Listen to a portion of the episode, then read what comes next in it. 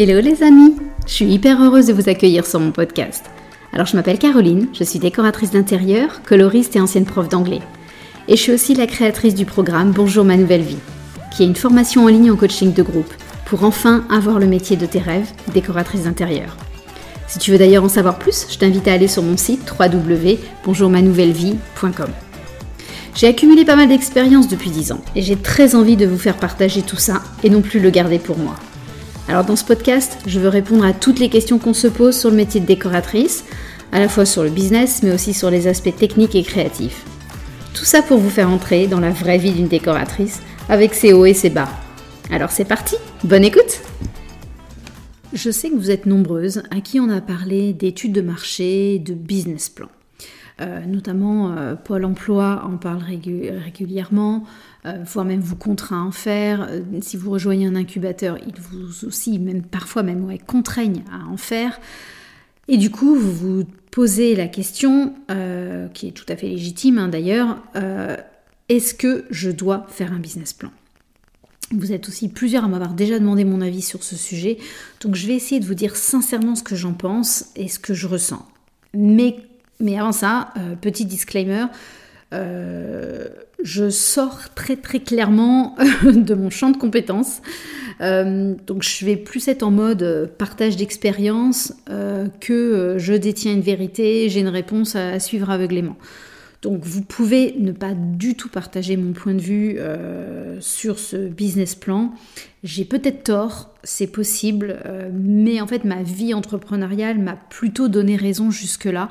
Donc voilà, je vais juste essayer euh, de vous partager ce que moi j'ai ressenti, ce que j'ai vécu et ce que je fais. Alors je vais tout de suite mettre les pieds dans le plat. Pour moi, pour lancer une activité de décoratrice d'intérieur, ce n'est absolument pas nécessaire de faire un business plan. Alors attention, je vous dis ça vraiment cash parce que je me dis qu'à un moment ça sert à rien que je tourne autour du pot euh, pendant des heures.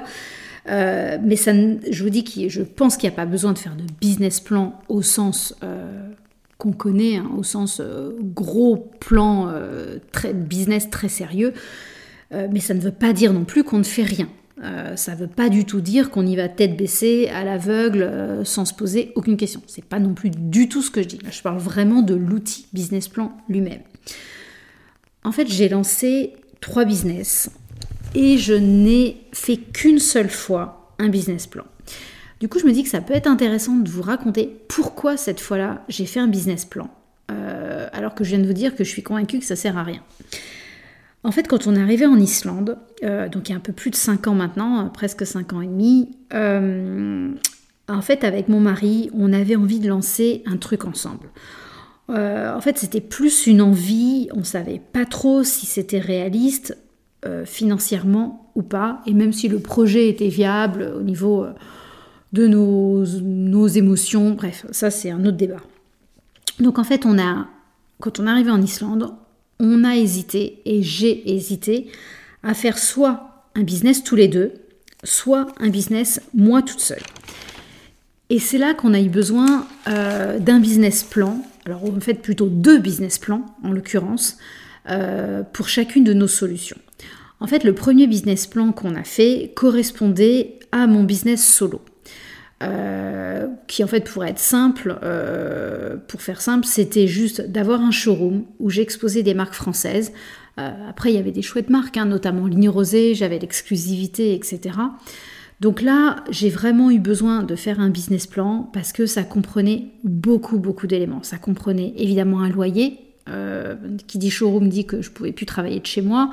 Euh, toutes les charges qui, euh, qui, étaient liées au fait d'avoir un business et de faire payer, euh, donc, par exemple, un, terminal de carte bancaire, enfin, vraiment plein de, de, frais auxquels j'avais jamais pensé avant. Donc ça comprenait le loyer, les charges, évidemment l'implantation du showroom, fallait faire tous les achats de mobilier, de luminaires, de déco, il fallait mettre tout en peinture, fallait, enfin, il y a vraiment une grosse logistique aussi que je découvrais notamment les livraisons à l'autre bout de l'Europe, euh, de devoir faire venir de la marchandise et gérer, de faire venir moi la marchandise euh, de France par exemple, euh, d'Italie, de Belgique, etc. Donc il fallait que j'apprenne tout ça et que je comprenne les frais et les enjeux qui se cachaient derrière tout ça.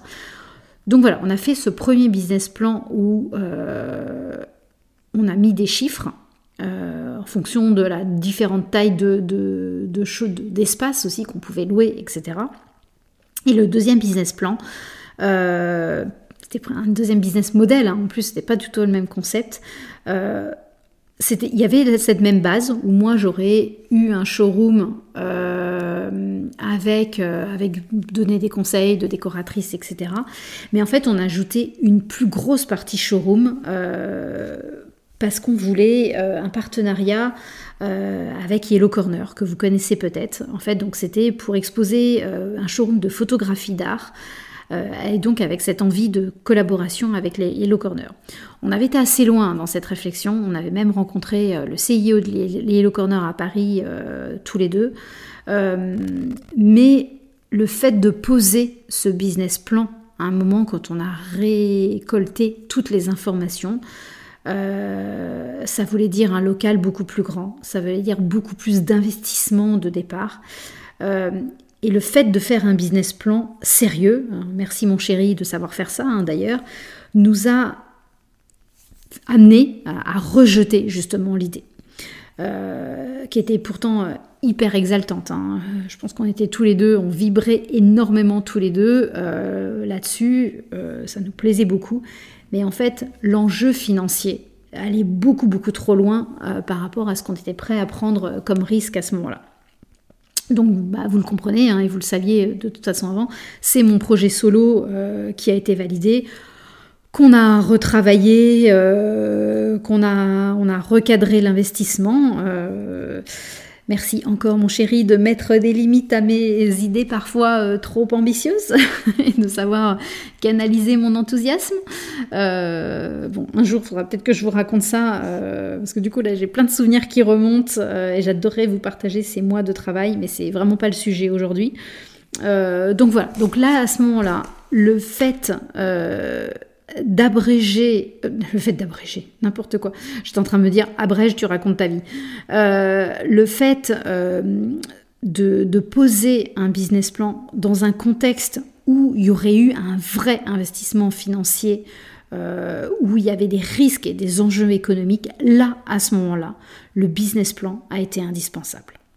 Mais en général, quand on lance son activité de décoratrice d'intérieur, et surtout quand on, démarre hein, dans le métier, on peut, euh, après, au bout de X années, avoir envie de bifurquer euh, sur le, notre business model, mais quand on se lance, en général, bah, c'est assez simple. En général, on travaille de chez soi, euh, on n'a pas beaucoup, beaucoup, y, a, il y a des petites charges comme création d'un site internet, peut-être même un achat d'un nouvel ordinateur, mais même souvent on l'a déjà, des cartes de visite, mais globalement, on a quand même peu de dépenses. Donc moi je trouve que se contraindre à faire un business plan, euh, bah, c'est vraiment euh, s'empêcher d'avancer. Je trouve que, euh, je vais être un peu cash, mais je trouve que parfois c'est juste une procrastination active. C'est juste une façon de ne pas passer à l'action. Ça prend tellement de temps de faire un business plan. En plus, souvent, c'est pas notre métier. On n'est pas doué pour ça. Nous, euh, on est des créatives. On ne sait même pas de quoi on parle, sauf si on a dans nos anciens jobs euh, bossé euh, dans la compta ou bossé en finance ou bossé dans un contexte économique particulier. Mais en général, c'est une étape, je trouve, qui nous empêche de passer à l'action pour de vrai. on se cache derrière des, des quantités de recherches qu'on doit faire, de la, derrière de la paperasse plutôt que de se lancer pour de vrai. Euh, et vous savez que moi, j'ai toujours envie euh, de passer à l'action. Je trouve qu'à un moment, faut mieux que ça soit, faut mieux en fait euh, lancer des choses imparfaites que d'attendre que ça soit parfait pour se lancer. Parce qu'en fait, à force d'attendre que ça soit parfait, ben on attend indéfiniment. Et ça, moi, je suis pas d'accord avec ça. Je trouve qu'on apprend ses erreurs, donc lançons-nous. on ajuste le tir au fur et à mesure, bien sûr. Mais euh, le fait de se cacher derrière quelque chose d'hyper euh, formaté comme un business plan nous empêche d'avancer. Euh, alors que voilà, concrètement, je trouve que lancer son activité de décoratrice représente finalement peu de risques. Ce que je vous disais avant, il n'y a quand même pas beaucoup, il y a peut-être un peu de logiciel à dépenser, etc. Mais globalement, il y a quand même peu de, peu de peu d'enjeux et peu de prise de risque vraiment. donc voilà, pour moi, on fonce et on s'embête pas avec un business plan. Par contre, par contre, et ça c'est la deuxième partie de ce podcast qui est vachement plus importante probablement que la première, on ne fonce pas non plus tête baissée. Euh, on ne fonce pas, on ne se lance pas sans se poser euh, la moindre question. Euh, je vais vous renvoyer à l'épisode de la semaine dernière, non, d'il y a deux semaines, pardon, où je vous disais les huit étapes que moi je referais si je me lançais. donc très clairement, faire une étude de marché, quand même, une petite étude de marché, ne me semble pas complètement déconnant. C'est vachement intéressant de savoir quels sont les autres acteurs du marché euh, dans notre région, euh, sont, euh, notre quelle est notre concurrence, qui sont nos concurrents. Il n'y a pas de stress avec ça, mais quand même les connaître est hyper important qui sont aussi les futures collaborations qu'on pourra mettre en place, quels sont les fournisseurs autour de chez nous. Donc faire cette étude de marché sur dans notre domaine qui est la décoration, je trouve que c'est vraiment très très utile et vraiment très pertinent. Et puis surtout, ce qu'il faut, c'est que vous bossiez euh, les fondations de votre business. Je ne crois pas que non plus qu'on lance un business euh, sans se poser la moindre question. Et on a des questions fondamentales à se poser euh, bah, sur nos business models. Hein. Qu'est-ce qu'on veut concrètement À quoi est-ce qu'on veut que nos business ressemblent? Sur notre client idéal, sur nos positionnements, sur nos valeurs, enfin tout ce que je vous ai déjà dit plusieurs fois je pense que euh, moi, quand je me suis lancée il y a 12 ans, je ne m'étais pas posé ces questions-là euh, la première fois. Euh, alors ça a quand même bien fonctionné, mais je crois que ça m'a fait perdre un temps fou et que les, fois où je l'ai refait derrière, le fait de reposer les bases, de réfléchir sur ce qu'on voulait, ça nous fait gagner beaucoup de temps, beaucoup d'énergie et puis on trouve du coup beaucoup plus rapidement ses clients. Euh, voilà, donc je pense que la clé de la réussite, euh, quand on se lance, c'est vraiment de se poser toutes ces questions.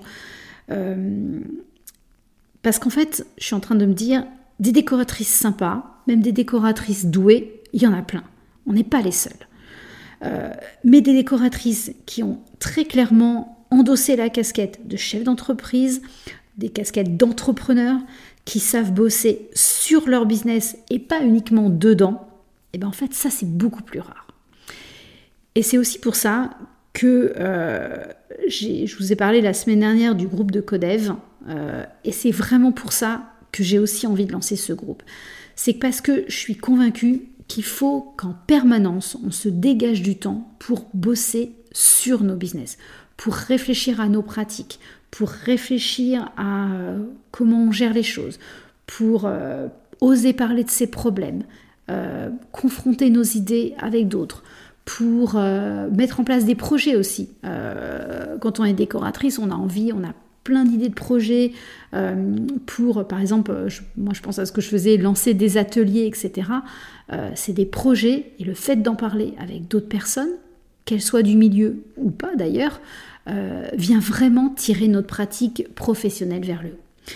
Donc du coup, euh, pour résumer, je pense que vraiment le business plan euh, n'est pas nécessaire, sauf si vous avez envie d'investir, d'avoir un espace, un showroom, etc. Où là, ça vaut quand même vraiment la peine de poser des chiffres très sérieusement.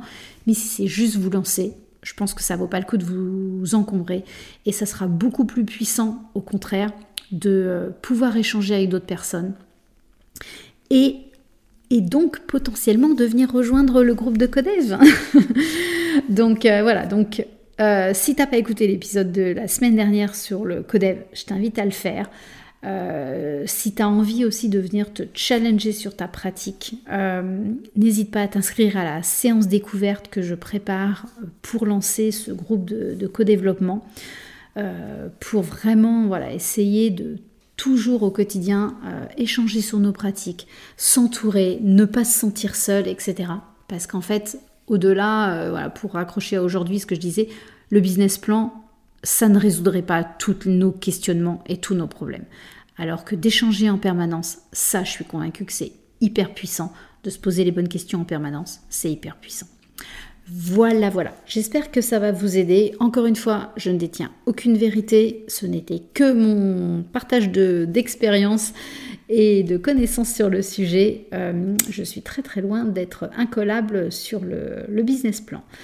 Voilà, en attendant, euh, je peux encore vous renvoyer sur la page euh, de Bonjour ma nouvelle vie slash mentorat où vous aurez le formulaire pour vous inscrire à la séance de découverte du Codev et j'espère vous y retrouver nombreuses. Salut Si tu entends ce message, c'est que tu écouté l'épisode jusqu'au bout et donc je me dis que ça a dû te plaire.